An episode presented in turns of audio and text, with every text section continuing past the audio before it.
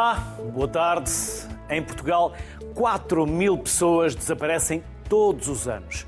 As circunstâncias dos desaparecimentos são várias e hoje tentaremos abordar algumas.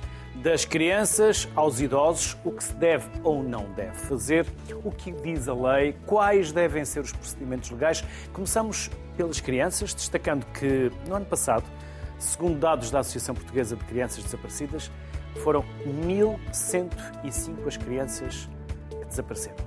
Para começar, apresento os convidados do primeiro painel. Mariana Carvalho, presidente da CONFAP, a Confederação Nacional das Associações de Pais, e Nuno Bugalho, Carocha, intendente da PSP. Aos dois, desde já, obrigado pela simpatia em estarem connosco. Mariana, vou começar por si, até porque eu próprio fiquei surpreendido com estes números. Eu próprio também não sabia que desapareciam 4 mil pessoas por ano em Portugal e mais de mil crianças. Quais os motivos principais? Ora bem, eh, muito boa tarde a todos. 4 hum, mil pessoas desaparecidas é de facto eh, muito surpreendente e considerando que mais de um quarto são crianças, acaba por ser eh, assustador. Hum, os principais motivos também, também os pais gostariam de estar atentos e alertas a isso eh, porque aquilo que, que, eu, tive a oportunidade também de ler e de estudar, algumas vezes tem, tem a ver com, com a questão dos pais, não é? de, de, de um dos pais quando, quando se separam, mas gostaria também de, de, perceber exatamente para, para elucidar todos os pais para se prevenirem eh, para todos essas, eh, esses motivos e essas circunstâncias. Nuno Bugalho Carocha, Quais eh, são eh, as eh, razões, os motivos que vocês apuram também para estes desaparecimentos? E já agora, que comportamentos é que nós devemos assumir? Porque muitas das vezes não sabemos se devemos ir logo a uma esquadra participar, se devemos esperar algum tempo, se estaremos a ser precipitados ou não em imediatamente podermos denunciar essa, esse mesmo desaparecimento. Que comportamento é que devemos ter? Devemos ir logo? Devemos esperar algum tempo? Ah, muito boa tarde. Em primeiro lugar, ah, muito obrigado por este convite para falar deste tema, deste tema tão importante e que afeta muito as, as famílias. É, é algo que, que acaba por abalar toda, toda a estabilidade familiar de uma forma muito, muito abrupta. Para responder à sua questão, não há uma resposta uniforme. Obviamente que para pessoas eh, que tenham eh, uma rotina de vida eh, muito marcada, e normalmente estamos a falar já de pessoas adultas ou até de, de séniores que realizam mais ou menos diariamente ou durante a semana as mesmas atividades, às mesmas horas, têm rotinas muito próprias, muito marcadas, que deixam as pessoas confortáveis.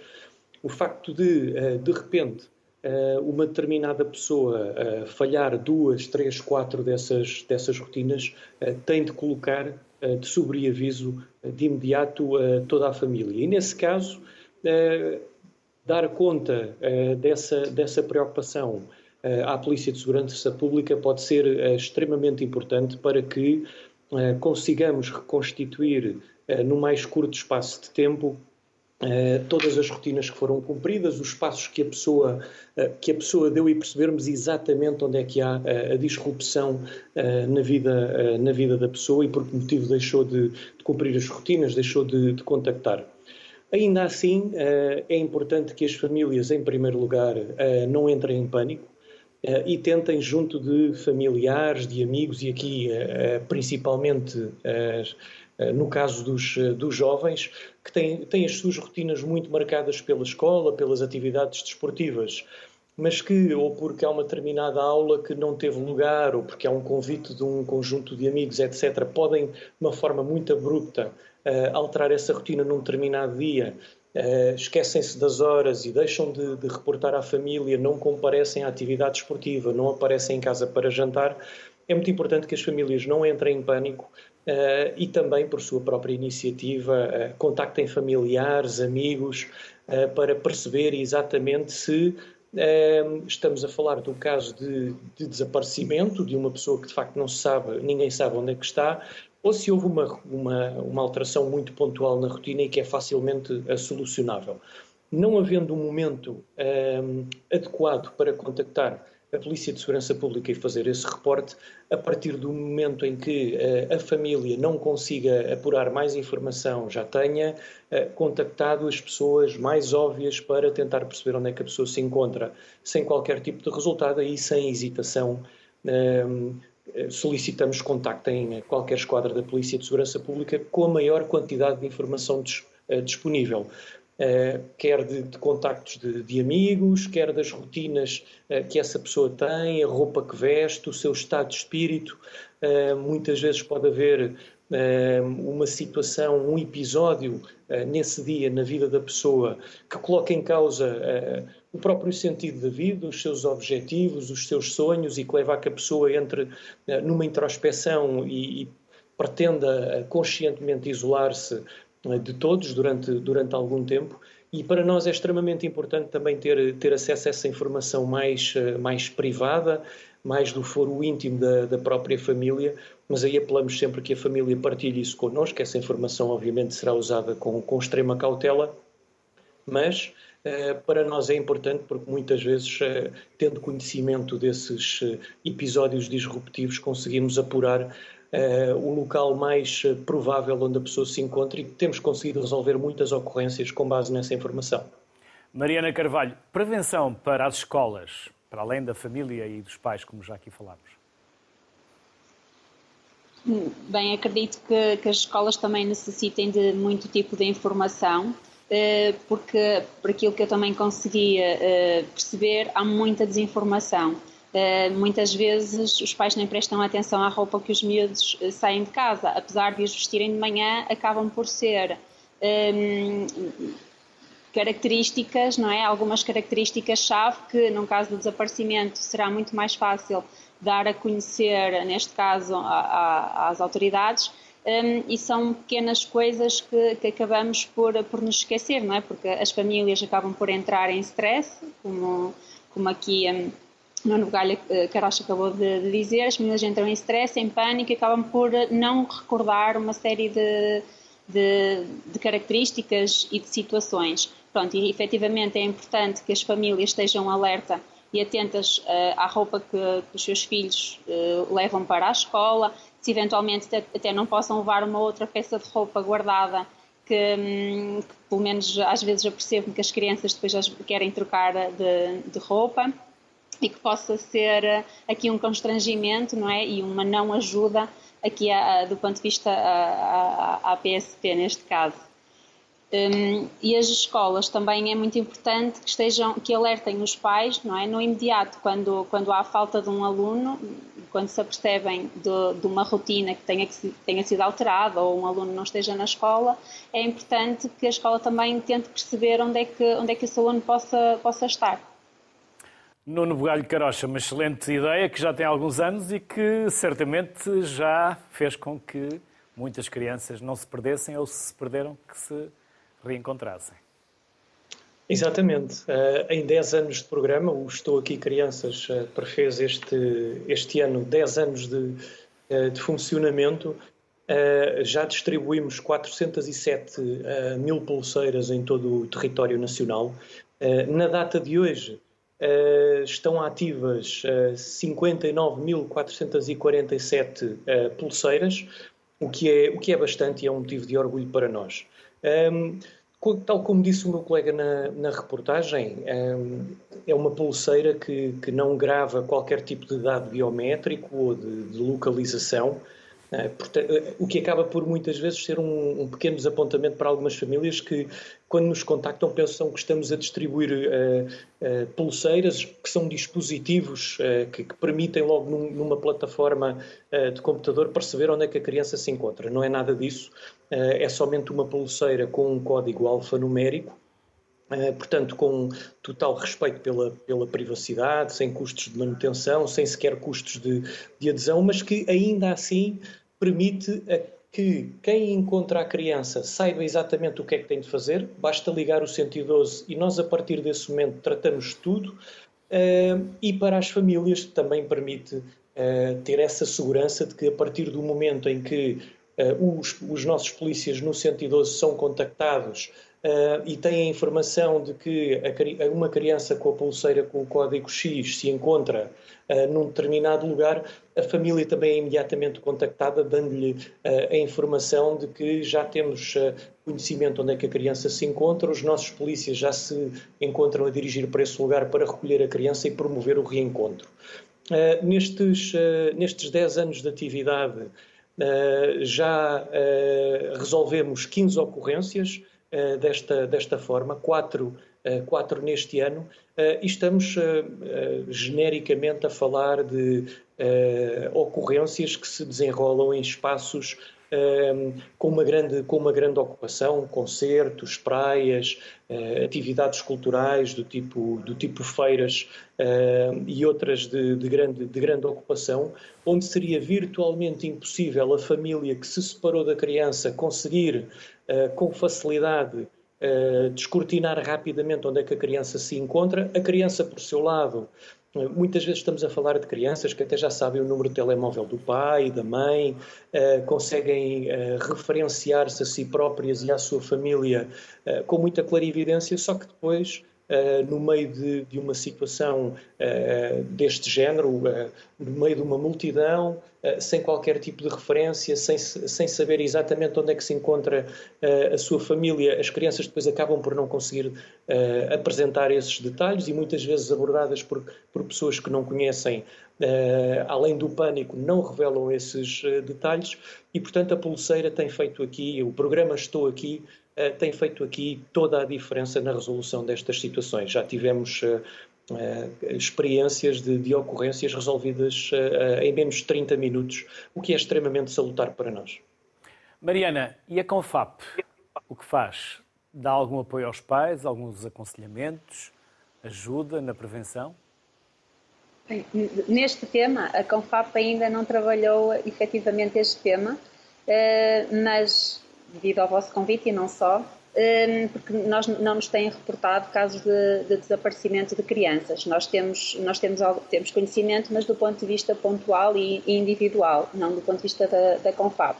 Uh, portanto, mas é um tema que nos interessa, efetivamente, e interessa também chegar às famílias, nomeadamente estas questões que acabamos por falar, é muito importante que as famílias estejam alertas e atentas e as próprias crianças que também consigam identificar, aquelas que já, estão, já, já têm essa capacidade, consigam identificar aqui alguns sinais de alerta e de risco, não é? porque hum, há determinados sinais que nós conseguimos identificar, por exemplo, uh, e, e, conseguimos chegar aos pais de uma maneira até uh, fácil, conseguimos uh, transmitir informação e até inclusive poder transformar isso numa questão de formação parental, porque conseguimos ter cabimento dentro, dentro da formação parental, um, e aqui com, com conexão com, com as autoridades, sem dúvida. Nono, muitas das vezes, ou por uh, pânico, ou por uh, precipitação, ou não, a tentação dos pais é correr para os meios de comunicação social, para os médias, para as televisões. Isso ajuda mais do que complica ou complica mais do que ajuda? Bom, os meios de comunicação social uh, acabam por ter, por ter um lugar muito pertinente na, na divulgação da, da, informação. No caso do desaparecimento de uma, de uma criança e quando é para, para gerir essa situação no, se for um rapto, imediato... Não. E se for num rapto? Uh, ah, no, no, caso de, no caso de um rapto. Pode ser, pode ser útil, uh, efetivamente, dispersar rapidamente por um grande conjunto da população alguns, uh, alguma informação, alguns indícios, mas eu, aí pedir, pediríamos às famílias que o fizessem em, em coordenação com, a, com a polícia.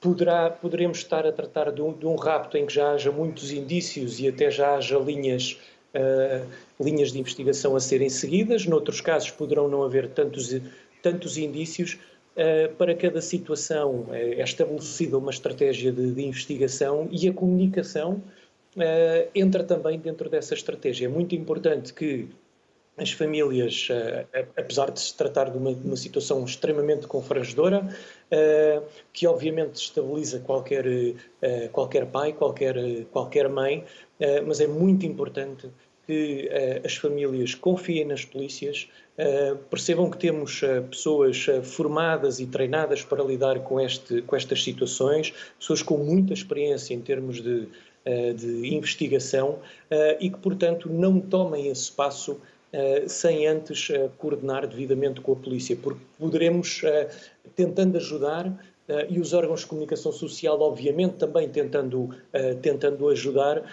mas pode-se eventualmente destruir uma linha de investigação que poderia rapidamente levar à resolução do caso. Portanto, poderá ser útil, mas as famílias que o façam em coordenação com a polícia. Isso é extremamente importante. Ou, se assim não for, também podem levar ao facto de o raptor entrar em pânico e querer desfazer-se do corpo da própria eh, criança. Poderá levar a muitos, eh, poderá levar a muitos desenlaces, efetivamente. Eh, por isso é que eu digo, em algumas situações poderá ser extremamente benéfico solicitar a participação dos órgãos de comunicação social e dar a conhecer à generalidade da sociedade o que é que se está a passar e alguns indícios, a roupa vestida pela criança, um percurso provável, o último, o último local onde a criança foi vista, etc.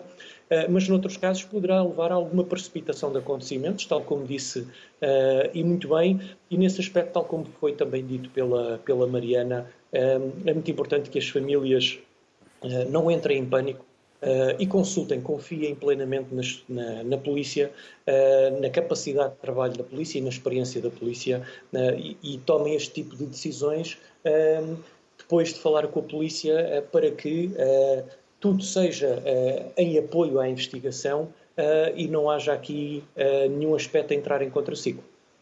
Nuno Bugalho Carocha, Mariana Carvalho, foi um gosto receber-vos. Obrigado pelos contributos que nos deixaram. Bem-ajam, saúde e até uma próxima. Obrigado. Muitíssimo obrigado. Boa tarde. Boa tarde, Mariana. Boa tarde. Obrigado. Boa tarde. Seguimos mudando o foco para outra geração, os jovens, por isso vamos juntar à conversa Armando Machado, é inspetor da Polícia Judiciária, e Ana Tavares, psicóloga clínica. Aos dois, obrigado pela simpatia.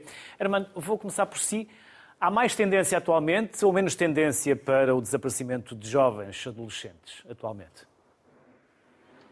Luís, eh, antes de mais, muito, muito boa tarde. Eh, quero cumprimentar os telespectadores e, desde já, felicitar eh, pela, pela, pelo tema escolhido para o vosso programa, que é um tema de particular importância para a nossa sociedade, para quem é pai, como eu, eh, para quem se preocupa com o desaparecimento de pessoas.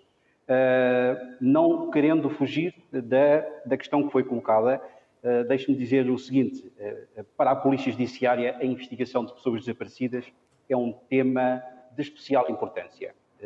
Vou ter a oportunidade de referir o porquê mas é de especial importância eh, a investigação de pessoas desaparecidas pela Polícia Judiciária. Uh, tendencialmente, este, este desaparecimento, uh, já vamos falar sobre referências uh, numéricas, mas este desaparecimento é, é, tem, tem, tem um número, um, um, número preocupante, ainda assim preocupante, embora quero, quero de alguma forma, um, de alguma forma des, despreocupar pelo menos não alarmar a sociedade relativamente à qualidade desses, do tipo de desaparecimento que está em causa. Uh, em, termos, em termos numéricos, uh, posso fazer uma referência, e, e, a, e, a, e a, Mariana uh, e o Nuno Carocha fizeram referência aos, aos, aos números alarmantes dos 4, das 4 mil pessoas. importa referir que grande parte deste número não, não são verdadeiros desaparecimentos. Que é que, que, é que consiste? são jovens que efetivamente eh, estão institucionalizadas e, e, desaparecem das instituições, eh, voltando eh, posteriormente às instituições e novamente voltando a reincidir na ausência legítima desses, desse desaparecimento, o que quantitativamente dá-nos então esse número de 4 mil, de 4 mil desaparecimentos por, por ano. posso, posso referir que, em, termos de, de desaparecimentos que, com índole criminal, posso referir que, da totalidade de desaparecimentos, eh, em, 2000, em 2020, a Polícia Judiciária registrou seis desaparecimentos com índole criminal, em 2021, quatro desaparecimentos com índole criminal e, em, no primeiro semestre deste ano, seis desaparecimentos com índole criminal. Deixe-me referir que não deixa de ser preocupante o, o fenómeno do desaparecimento. Para a Polícia Judiciária, constitui um fator de especial uh, preocupação. Desde logo, uh, desde logo a Polícia Judiciária tem especial preocupação, logo dando formação específica, logo na formação de inspectores da Polícia Judiciária, com um módulo específico sobre a investigação de pessoas desaparecidas e, e a metodologia de investigação, diligências de investigação, uh, os contactos e diligências em, em, termos nacionais e internacionais que têm de ser feitas para, para a investigação de pessoas desaparecidas. Escutei com especial atenção e sublinho uh, uh, as referências que foram feitas pelo Nuno Carocha e, e, pela, e pela, Mariana, pela Mariana Carvalho relativamente à, às investigações e, e, e, e, a preocupação que, que os OPCs em geral, os órgãos de polícia criminal em geral, têm na investigação de pessoas desaparecidas. Deixe-me, quero começar por frisar o seguinte.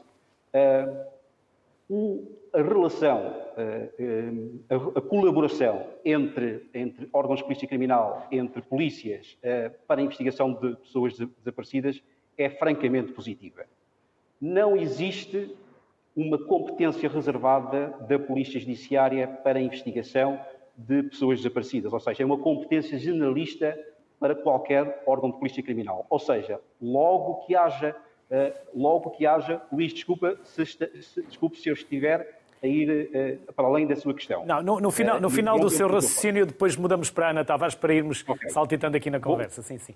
Muito bem, muito, muito bem. Uh, existe uma, uma, não existe uma competência reservada da Polícia Judiciária na investigação de pessoas desaparecidas. Porém, porém, existindo subjacente a prática de algum crime, este crime subjacente é, na sua normalidade, uh, da competência reservada da Polícia Judiciária. Ou seja, se por trás de um desaparecimento estiver um qualquer crime de, de, de rapto, uh, sequestro, esta competência é reservada da investigação da Polícia Judiciária. O meu conselho para todos os pais, eh, para todos os filhos de, de, de pais idosos, é que quando existe um desaparecimento, esse desaparecimento deve ser comunicado. Já vamos, já vamos falar do prazo para, para a comunicação, mas deve ser comunicado no mais curto espaço de tempo, assim como o Nuno Carocha uh, referiu, não entrando em pânico, mas logo que aquelas primeiras iniciais diligências forem feitas, levadas a cabo pela família, e ainda assim não for localizada a pessoa, deve ser de, deve ser de imediato contactado o órgão de polícia criminal local, a PSP ou a GNR, podendo também de imediato contactar a polícia judiciária. Deve ser feita esta, esta comunicação. Uh, e porquê? Porque existindo indícios da prática de crime, é no mais curto espaço de tempo, as, as horas, aqueles momentos iniciais são fulcrais para a recolha da prova. Ah, é importante, sem, sem, dúvida, sem dúvida nenhuma, é importante uh, haver este, este, estímulo inicial, porque é são os pais que conhecem a rotina dos seus filhos, são os filhos que conhecem a rotina dos seus pais idosos e, e, e têm essa informação privilegiada distinguir quando estamos numa situação de desaparecimento ou de uma ausência, podendo estar com os amigos ou com familiares. Mas logo após ser efetuada, escrutinada esta diferença, deve de imediato ser comunicado e contactado o, o órgão polícia criminal mais próximo. E razão pela qual eu quero frisar o seguinte, quero frisar o seguinte, Luís. Aquele mito existente de que devemos aguardar as 24 horas para o, a comunicação do desaparecimento à polícia não é correto. Não existe qualquer lei, não existe qualquer norma que fixe qualquer prazo, qualquer compasso de espera para se participar no desaparecimento. Deve ser logo a pessoa que, com quem mantém a relação a pessoa desaparecida afira que há uma ausência que não é regular, deve de imediato ser dada essa, esse passo em frente e contactar-se e informar-se a o órgão de polícia criminal local. Outra questão que eu também não quero aflorar, até porque é uma outra preocupação da Polícia Judiciária, é a questão da legitimidade para esta participação. Luís, desculpe se eu estiver a ir muito para além da minha, da minha questão. Uh, Armando, aqui, aqui os convidados nunca vão para além das minhas questões, até porque não têm que estar presos às minhas questões. Nós é que agradecemos que vocês nos eh, partilhem Obrigado. todos esses conhecimentos e saberes como está a fazer. Obrigado. Armando, vou-lhe pedir só, se não se importa. Armando, vou-lhe pedir só, se não se importa. Peço, imensa desculpa, desculpa interrompê-los. Só deixe-me só terminar a, a, frase que eu estava a fazer, para, para depois vamos continuar, vamos continuar, vamos continuar na, na, na linha do seu, da, da, das suas questões que é a questão da legitimidade da participação, Luís. A quem cabe a participar? E eu quero frisar, sublinhar bastante eh, eh, esta questão, porque ainda assim a Polícia Judiciária tem conhecimento de que é um, um aspecto muito importante desmistificar a quem, quem pode participar de um desaparecimento. E, e, e deixe-me referir, o desaparecimento pode ser participado por qualquer pessoa, desde que entre a pessoa desaparecida e o participante exista alguma ligação, alguma proximidade, ou seja, existindo alguma ligação, algum conhecimento sobre aquilo que são as rotinas normais da pessoa desaparecida. Não tem obrigatoriamente de ser um familiar direto, não tem obrigatoriamente de ser um pai ou uma mãe, pode ser um vizinho, pode ser um colega de trabalho, pode ser qualquer pessoa que mantenha um relacionamento efetivo constante e faça parte, faça parte do núcleo de vida social da pessoa desaparecida. Luís, importante uh, essa, importante essa, essa informação, Armando Machado. Já voltamos. Ana Tavares, e como se adaptam os pais neste contexto de incerteza? Realmente os pais têm aqui um grande fator um, ehm, no processo de adaptação, que é o tempo de desaparecimento e a causa, porque Tratando-se de crianças, de jovens ou adultos, idosos, os motivos podem ser diferentes, desde o intencional, a fuga, que é característica normalmente dos desaparecimentos da adolescência, até ao não intencional, no caso dos raptos. E, portanto, os pais, quanto mais tempo demoram sem notícias, tendencialmente têm mais dificuldades na adaptação. Isto porque vivem numa grande incerteza sendo que a criança ou o seu filho está presente psicologicamente, mas fisicamente não está. E, portanto, leva um grande período a perceber qual a melhor estratégia. Normalmente, os pais divulgam logo a informação, recorrem à polícia e bem, sabem, uh, quando eu falo com os pais, eles sabem a legislação e como é que se devem mover, se bem que na fase inicial têm sempre muita dificuldade porque não sabem a, a que órgão recorrer, porque pode ser por crime ou não, como estavam a explicar, e portanto, passado essa fase, os pais têm toda a informação. No entanto, em termos psicológicos, o desgaste com o tempo é muito grande e precisam de muitas estratégias para manter a sua vida em paralelo, ou seja, conseguirem manter o seu cotidiano, trabalhar, o estar com a família, que se torna muitas vezes pesado, porque em momentos definitivos como aniversários, como natais, o desaparecimento do, de uma criança torna difícil a rede social e de suporte destes pais porque não se sabe ao certo o que dizer, portanto, são pais que tendencialmente tendem a isolar-se mais. Agora, deixo, deixo aqui claro que em relação à adolescência, que é o período que estamos a falar, que muitas vezes é por fuga, que a percentagem de, de, casos de sucesso, ou seja, de, de retorno em que os pais voltam a estar com os filhos é grande e felizmente a polícia judiciária uh, tem feito um bom trabalho nisso, porque são casos momentâneos, ou seja, o número de casos em que não há resposta são poucos. A incidência é que tende a ser elevada no caso da, da adolescência. Uhum. Falava há pouco na rede de suporte eh, para os pais em caso de desaparecimento dos filhos. Qual é e que uh, meios são esses? São especialistas, uhum. uh, são psicólogos, segurança social? Que meios é que os pais têm ao dispor numa situação uhum. destas? Ou seja, os, não há um serviço específico para estes casos, ou seja, dos pais poderem recorrer a uma linha uh, que seja sempre a mais correta. Muitos deles recorrem ao particular ou a associações e também no apoio com, com a polícia podem ter algum suporte em termos uh, de gestão de expectativas, uma vez que têm menos controle sobre a resolução do problema ou quando é que vai a criança aparecer, mas necessitam simultaneamente de suporte em termos emocionais.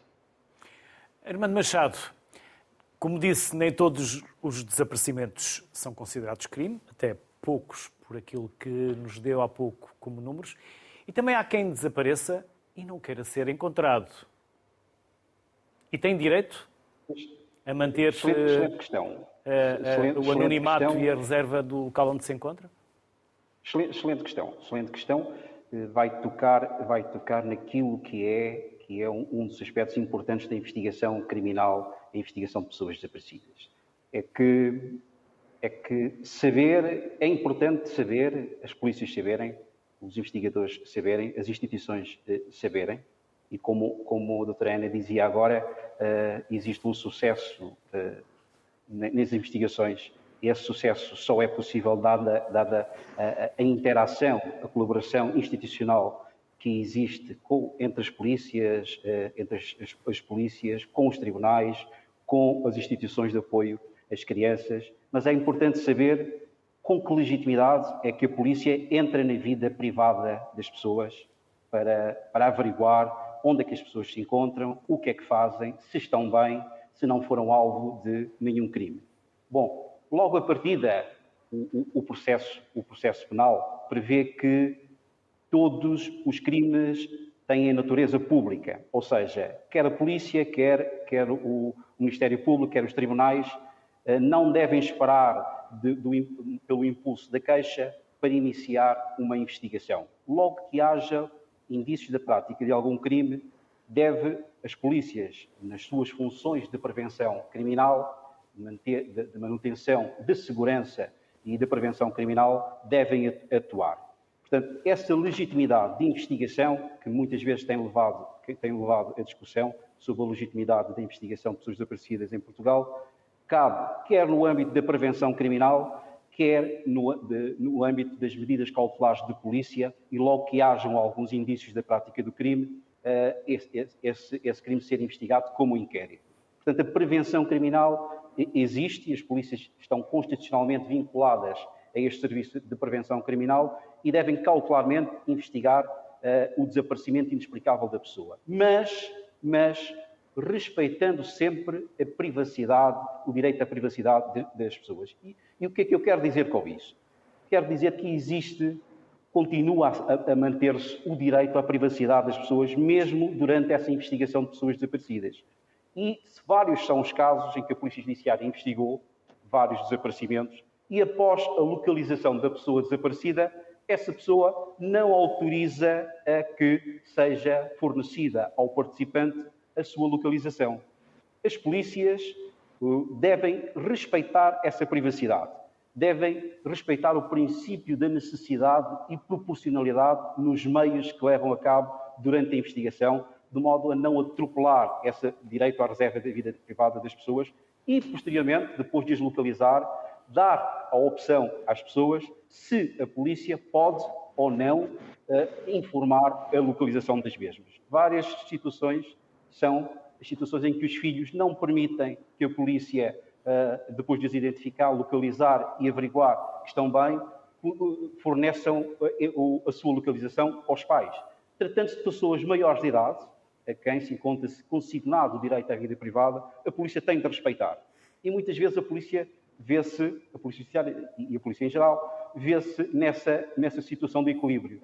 Por um lado, temos o participante que quer saber da localização do seu, do seu, do seu filho, maior de idade, da sua mulher, uh, que, embora casada, continua a ter os seus direitos à privacidade e a Polícia Judiciária não pode fornecer esta localização. Limita-se a dizer, nesses casos, que para a Polícia a investigação está encerrada. A nós, Polícia, cabe-nos aferir se a pessoa não foi alvo de nenhum crime, se a pessoa não está a ser alvo de nenhum crime e se a pessoa está localizada efetivamente e aferir a sua localização, respeitando sempre o direito à sua, privacidade, ao seu direito à privacidade, levando a cabo com, com sempre vinculada ao princípio da necessidade e da proporcionalidade nos meios em que utiliza para a localização das pessoas.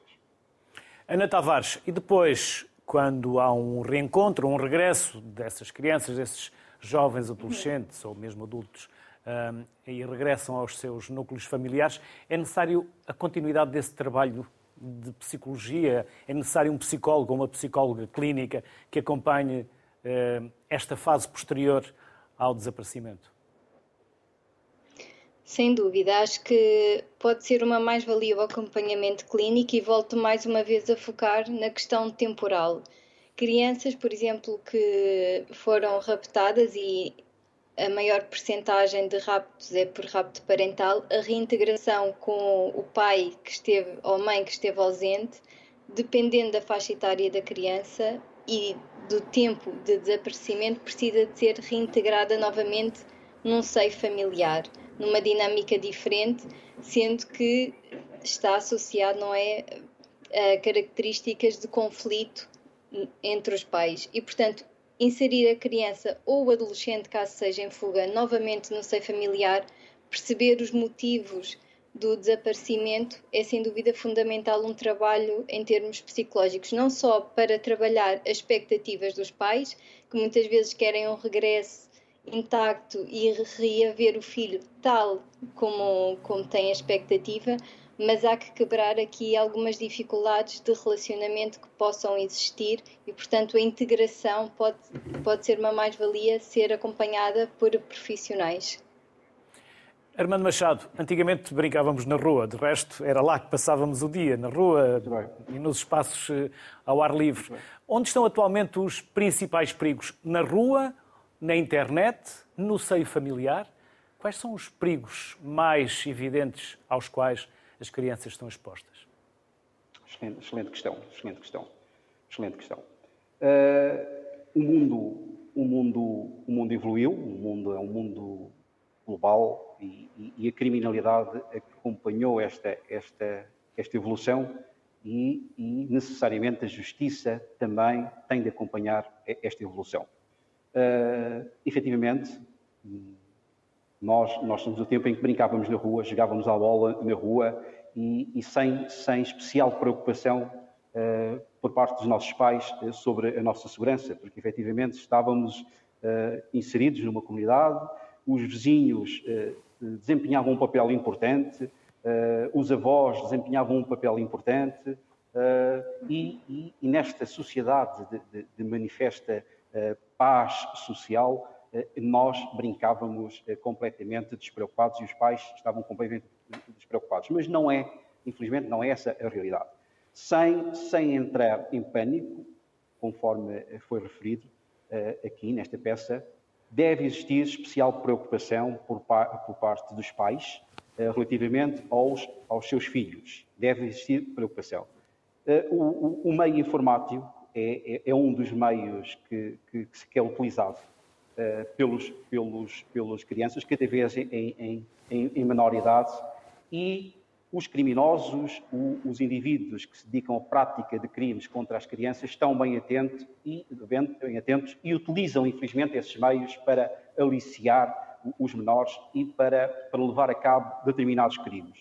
Aos pais deve ficar, eu, eu, eu, eu gostaria de deixar alguns conselhos uh, relativamente a, a, essas práticas, essas práticas os, os pais devem cada vez mais ter, ter, ter participar na vida dos, do, dos seus filhos. Devem conhecer os seus interesses, devem conhecer as suas rotinas, devem conhecer uh, as, as, suas interações sociais, com quem falam, com, em, em, que, em que plataformas, em que sites uh, estão conectados, uh, haver um, um diálogo permanente com, entre os pais e os filhos. Eh, avisando-os, alertando-os para os perigos que correm. Portanto, é esse o papel de todos nós, enquanto, enquanto pais, eh, precavendo que qualquer um dos nossos filhos é potencialmente, pode ser potencialmente vítima de, uma, de um crime, de uma prática ilícita por parte de algum predador, eh, por alguém que, que quer praticar algum crime. A realidade efetivamente mudou e a realidade atual não é a realidade de 10, 20, 30 anos atrás. Deve existir uma especial preocupação uh, para fazer um seguimento efetivo aos nossos filhos, uh, conhecendo as suas rotinas, os seus interesses, existir um diálogo, uma, uma interação permanente entre os pais e os filhos. Desempenhar o nosso papel de, de pais. Armando Machado, Ana Tavares, um enorme obrigado. Desculpa, diga. desculpa interromper-te, quero só, só, eu sei que a conversa já vai longa, quero, quero deixar aqui só uma, uma referência sobre algo que eu considero importante, que é a informação, que é saber e, e, que informação devem os pais levar à, à, à, polícia, à polícia judiciária, à polícia de segurança pública, à GNR, quando participam um desaparecimento. Quando, quando participam um, um desaparecimento. Quando é participado um desaparecimento, deve, deve ser prestada à polícia para que permita à polícia desenvolver uma análise de risco sobre o, o, o desaparecimento e até para que possa classificar esse desaparecimento, é necessário levar à polícia um conjunto de informações que eu gostaria de, de, de precisar aqui nesta peça tão, tão, tão importante. Deve ser informado, uh, para além das informações habituais, do, vestuário, deve ser informado quais os padrões comportamentais do, do seu filho, quais, quais, quais uh, as dependências que existem dos seus filhos, se os mesmos são dependentes de, de medicação, se os mesmos são ou, ou, não padecem de alguma doença. Saber indicar à polícia, desde logo, se existem comportamentos de de, de suicida, de, de comportamentos suicidas por parte dos menores. Saber identificar se existem sinais de coação, se as crianças têm sinais de, de, de coação. Saber se, se este desaparecimento é ou não um episódio repetitivo por parte das crianças, dos jovens. Saber se, que, que objetos é que as crianças levavam consigo saber identificar a data, a hora e o local em que, em que ocorreu o desaparecimento e saber identificar que pessoas se relacionavam com os seus filhos. Daí a necessidade de conhecer as rotinas e os hábitos dos menores. São fatores que, trazidas à polícia, à polícia judiciária, irão definitivamente ajudar a rápida localização dos menores e, e dos jovens, que é o grande objeto da, da polícia judiciária. Muito para, além do, para além do que aqui já falámos, a roupa, que levava os transportes públicos, os amigos bem, e algumas rotinas. E algumas rotinas, e, e, e, também saber se o menor uh, padece de alguma doença, saber se, se, padece, se, se, uhum. se necessita de alguma medicação. Uh, portanto, são, são aspectos importantes, são importantes. Não, não hesitarem, sempre que existe, desculpa, desculpa Luís, mesmo só para terminar, sempre que esse desaparecimento existam indícios da prática do crime, não hesitem contactem a Polícia Judiciária, para além de contactar um OPC local, contactem a, a Polícia Judiciária, que funciona 24 horas por hora, por, por, por, dia e que está sempre ao dispor de todos os cidadãos. Muito obrigado. OPC, um órgão de polícia criminal. Armando e Ana, obrigado, muito obrigado. um enorme obrigado pelos enormes contributos Obrigada. que vocês aqui nos deixaram. Resta-me agradecer e, mais uma vez, desejar-vos as maiores felicidades e contem connosco sempre que entenderem Obrigado, que nós Luís. podemos contribuir para um maior conhecimento e uma maior prevenção aqui também nestes casos tão importantes para nós, sociedade e pais, no caso. Obrigado, felicidades. Muito obrigado. Por fim, mas igualmente importante, os idosos desaparecidos. Maria Moreno é médica psiquiatra e o Major Ricardo Silva, chefe de repartição de Prevenção Criminal e Policiamento Comunitário da GNR, são os meus próximos convidados. Bem-vindos à sociedade civil. Ricardo, vou começar por si e perceber qual é o trabalho, eu sei, mas eh, já agora se puder partilhar connosco, o trabalho que vocês têm junto dos idosos. Bom, antes de mais, eh, muito boa tarde. Obrigado eh, pelo convite para participar num tema tão importante como aquele que estão a desenvolver aqui hoje. Aliás, pegaria nas suas palavras quando refere que é papel de todos enquanto comunidade, portanto, e vou usar esta palavra muitas vezes, da comunidade, quando é papel da comunidade enquanto todo, de poder uh, contribuir para um maior conhecimento, para uma maior prevenção. Portanto, palavras suas. Uh, relativamente àquilo que é o trabalho feito pela GNR ao longo de todo o território nacional, portanto, com uma dispersão imensa, portanto, estamos aqui a falar de 95% de todo o nosso território, os militares que trabalham nestas áreas e de uma forma dedicada, de uma forma exclusiva, eh, estamos a falar da ordem dos 400 militares. Importa referir este pormenor, por, por vezes poderá ser eh, desconhecido, que os militares que trabalham esta área em concreto, estamos a falar não só dos idosos de segurança, como os, a Escola Segura, por exemplo, são militares para além daquilo que são os nossos militares da resposta às ocorrências, daqueles militares que respondem em caso de necessidade urgente. Ou seja, estes militares acabam por ser, estes 400 militares, ao longo de todo o território, acabam por ser militares que, para além de selecionados, são militares formados em áreas tão diversas como uh, o comportamento inclusivo, igualdade de género, direitos humanos e, obviamente, temos aqui um cuidado muito especial que estamos a tratar hoje dos nossos idosos. Ou seja, são as duas partes da sociedade que mais preocupação nos trazem e que nós, obviamente, dedicamos com mais cuidado, sejam os jovens, sejam os idosos. Obviamente que os idosos, e havemos garantidamente falar mais à frente com mais detalhe, exige um acompanhamento diário. Quero eu dizer que estes militares, para além da conhecida Operação Censo Sénior, que eh, já se realiza desde 2011, portanto, eh, vamos agora em 2022 realizar a nova Operação Censo Sénior, é um trabalho que é desenvolvido por estes militares ao longo de todo o ano. Ou seja, estes 44 mil idosos que temos eh, sinalizados, que temos identificados, são identificados por esta regra, por esta eh, prioridade. São idosos que estão ou sozinhos, e aqui referimos a idosos por vezes eh, desentendido, que o idoso que habita num prédio é um, pode ser um idoso sozinho. E é sozinho porquê? Porque é um, um idoso que não tem qualquer apoio, seja ele familiar, seja até mesmo de contacto com a vizinhança. E temos depois o conceito dos idosos isolados, aqui mais do ponto de vista geográfico, da capacidade de poder chegar uma ajuda, um apoio em tempo útil. Obviamente temos os casos mais graves dentro destes 44 mil, que, que felizmente são uh, a fatia mais pequena, que são os idosos que estão sozinhos isolados.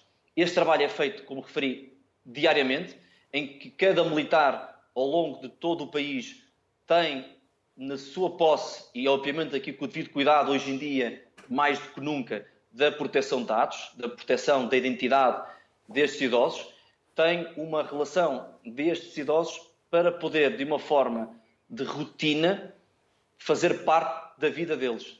Quero eu dizer que estes militares acabam por estar presente na vida destes idosos de uma forma rotineira, consoante a necessidade que há de estar próximo.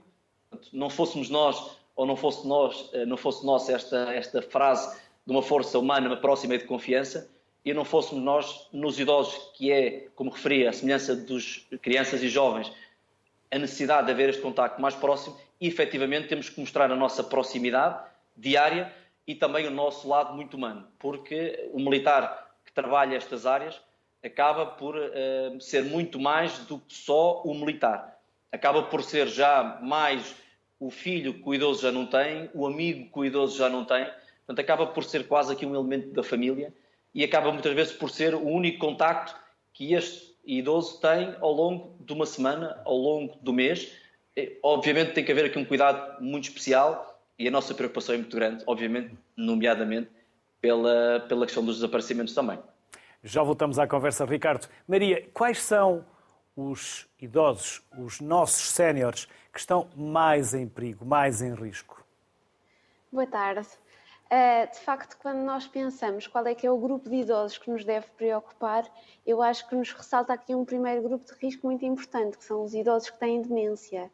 Uh, a demência uh, é uma, traduz uma diminuição grave, lenta, progressiva da função mental, em que vão existir variadas alterações cognitivas dependendo do tipo de demência que nós temos mas muitas delas, e principalmente a mais frequente, a demência de Alzheimer, que já todos já, já, já nos soa familiar, uh, vão ter muitas alterações da memória. Uh, estas alterações da memória surgem tipicamente, habitualmente, primeiro nas coisas que são menos familiares para o idoso, nos locais mais distantes, mas progressivamente, com o avançar da demência, uh, o, o, o, o círculo familiar vai se tornando cada vez menor. Por outro lado, acho que temos que referir os idosos com dificuldades de locomoção e do equilíbrio, não é? Porque são pessoas que têm uma grande, um grande risco de queda na via pública e, uma vez que caiam, se a ajuda não estiver próxima, então com certeza isto também poderá levar a um desaparecimento. finalmente, eu acho que nós não podemos deixar de referir um terceiro grupo porque uh, a demência parece evidente, obviamente, se a capacidade física está diminuída, uh, isto, isto vai ser mais provável, mas nós temos um terceiro grupo que são os idosos têm um quadro uh, que, apesar de muitíssimo frequente, é muitíssimo pouco falado também, que são os idosos que têm um delírio. E o que é um delírio? Um delírio é um quadro psiquiátrico de início mais súbito, eh, que muitas vezes surge na, na, na, sequência de coisas tão simples como uma infecção urinária eh, ou uma desidratação nestes meses que nós estamos agora a passar do verão eh, e que cursa com alterações cognitivas que muitas vezes se assemelham em muito à demência e com episódios de desorientação súbitos, as pessoas ficam muito alteradas e sem dúvida que ainda por cima, se nós somarmos a isto o facto dos familiares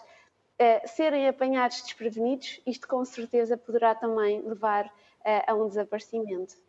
Ricardo, teleassistência à distância? É verdade. Uh, acaba por ser aqui uma, um projeto que temos em marcha em alguns dos nossos comandos territoriais, nomeadamente na Guarda, que foi onde foi desenvolvido de uma forma pioneira e esse projeto chama-se EGuard e permita-me fazer aqui esta ligação, eu fui há pouco queria falar várias vezes em comunidade, e aquilo que a doutora Maria Morena acabou agora mesmo de referir é precisamente aquilo que tentamos fazer nas nossas ações, e já falarei do projeto do EGuard, que é precisamente nestas situações que temos dos idosos, quer sozinhos, quer isolados, temos ainda uma outra um, fatia, franja destes idosos que por uh, limitações físicas ou uh, psicológicas, e muito bem falado que é, uh, estamos perante uma realidade da questão da saúde mental, acabam por este, quando têm estas fragilidades, acabam por ser também sinalizados. Quer isto dizer que, quando referi a parte da comunidade, que todo este nosso trabalho só funciona quando estamos em articulação com outras entidades, nomeadamente, e neste caso em concreto, na área da saúde mental. Acaba por ser uh, uma porta quase de entrada para uma sinalização, para que possa haver um acompanhamento, ou seja, a nossa resposta vai muito além daquilo que são os conselhos de segurança, os conselhos eh, ou para que se possa prevenir, chamamos, nós chamamos nós os comportamentos de autoproteção em que os idosos eh, deverão adotá-los para prevenir algum, eh, algum, ou serem alvos, neste caso, de algum evento criminal. Mas, de facto, este projeto no Comando da Guarda uh, trouxe um lado inovador. E trouxe um lado inovador não só porque acabou por aliar a tecnologia e, efetivamente, ehm, como saberá, a Guarda é tradição e é futuro. Portanto, a tradição diz-nos que temos que estar onde as pessoas estão e se os idosos estão isolados, nós temos que estar junto dos idosos isolados se os idosos estão sozinhos, nós temos que estar juntos dos idosos que estão sozinhos, mas também temos que usar aquilo que é o futuro, aquilo que é a tecnologia que poderá estar ao nosso alcance. E esta tecnologia, que é o projeto eGuard, passa por algo tão simples como um dispositivo que o idoso porta consigo, em que caso de emergência, e, caso, e quando falo de emergência, poderá abranger um espectro tão amplo quanto a parte da segurança, uma parte da saúde, como a parte que nós tanto cultivamos junto dos idosos, que acaba por se perder um pouco com a idade, que é a desconfiança, que é aquilo que nós chamamos a desconfiança saudável, é aquilo que nós chamamos a desconfiança que torna o idoso mais difícil de enganar. E quando o idoso sente esta desconfiança, nós incentivamos o idoso também a alertar-nos. Ou seja, queremos aqui que haja uma sensibilidade e uma comunicação e um alerta pelo excesso. E este dispositivo permite, com o simples carregar de um botão, que possa o idoso comunicar à GNR e às entidades parceiras dentro de cada distrito, começou na Guarda, foi agora estendido para Viseu, será também estendido para Braga e estamos em crer que num futuro próximo será esta a tendência. Até, se me permite, isto é um projeto que foi recentemente uh, submetido para os, os prémios de European Crime Prevention Award, ou seja, que permeia aquelas que são as iniciativas das polícias, vá, das forças de segurança, em encontrar medidas do ponto de vista tecnológico também mais eficientes para poder dar uma melhor resposta. E é isso que o projeto é Guarde procura. Maria, estão os filhos, os netos eh, sensíveis, atentos à necessidade de levar os avós ou os pais a um psiquiatra, a acompanhá-los, a estarem atentos a esses pequenos episódios de desorientação que podem indiciar esses tais processos de demência? Eu acho que em todas as, as pessoas que lidam com, com, com, pessoas que estão na terceira idade, não é? Uh, lidar com o medo do desaparecimento é uma situação muito comum e é uma situação que de facto traz muitas pessoas à consulta de psiquiatria. Uh, e eu diria que além das medidas preventivas, e, e, e já, já foram faladas aqui algumas, não é? Uh, eu acho que o primeiro passo é conhecer o risco, porque se nós não conhecermos o risco, não conhecermos aquele idoso, quais são as capacidades físicas e psíquicas da pessoa que temos à nossa frente, então nós não vamos sequer conseguir adequar as medidas à pessoa que estamos à frente, porque o nosso objetivo é sempre otimizar a funcionalidade ao máximo daquela pessoa porque termos uma pessoa fechada em casa que não precisa estar fechada em casa vai com certeza acelerar muito a degradação do indivíduo, não é? Agora, se eu acho que as pessoas estão cientes da necessidade de uma consulta de psiquiatria, pois eu acho que, eu, eu acho que haverá pessoas que sim, haverá pessoas que não, não é? e existem várias coisas que nós podemos fazer eh, quando começam a surgir pequenos alertas, a pessoa que sai, que se perde uma vez e que se perde duas vezes e que se perde três vezes numa consulta de psiquiatria que vão ajudar muito a isto. E, e, o que é que acontece numa consulta de psiquiatria? Uh, primeiro, nós vamos ter que perceber uh, quais são os sintomas daquele idoso, não é? Entender qual é o impacto destes sintomas no seu dia a dia, o que é que preocupa esta família. É muito importante nas consultas de psiquiatria nós conseguirmos perceber o que é que é o envelhecimento normal e o que é que é alterações cognitivas que já são compatíveis com a demência. E temos também que distinguir o que é que são alterações cognitivas que têm a ver com a demência de alterações cognitivas que vão na linha de outros diagnósticos psiquiátricos, porque muitas vezes o que nós vemos na consulta de psiquiatria é que estas alterações da memória podem estar relacionadas com isto ou não.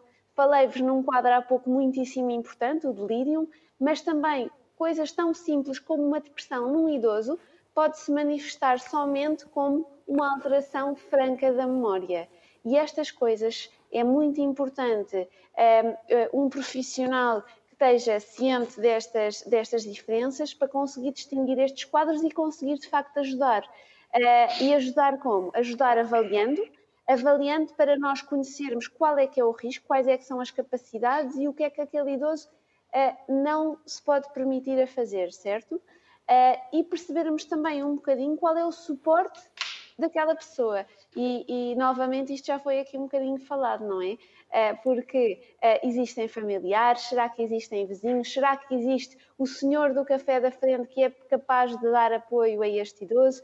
E estas coisas são tudo coisas que se vão pesquisar numa consulta de psiquiatria. Maria Moreno, Ricardo Silva, muito obrigado pelos enormes e tão importantes contributos que aqui nos deixaram. Bem-ajam Felicidades. Luís, até uma próxima. Se me permitir, permite-me claro só concluir, porque acaba por ser aquilo também que é aqui o meu papel, que acaba por ser uh, levar uh, a palavra daquilo que os militares, que estes 400 militares das secções de prevenção criminal e policiamento comunitário fazem ao longo do ano. Permita-me só dar-lhe nota que uh, estes militares ao longo do ano desenvolvem mais de 17 mil ações junto dos idosos. Estamos a falar entre duas operações censo sénior, de outubro a outubro, e é direcionada a mais de 90 mil idosos. Quer dizer que há idosos com mais do que uma ação de sensibilização.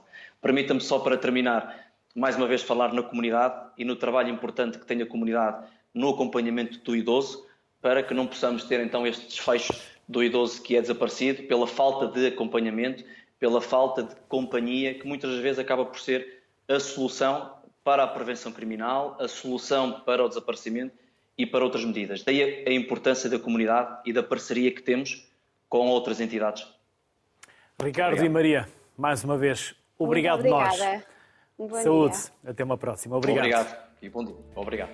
Saber o que fazer e cooperar com as autoridades são fundamentais quando desaparece uma criança, um jovem ou um adulto. Ou um idoso, como acabamos de ouvir. Boa tarde. Saúde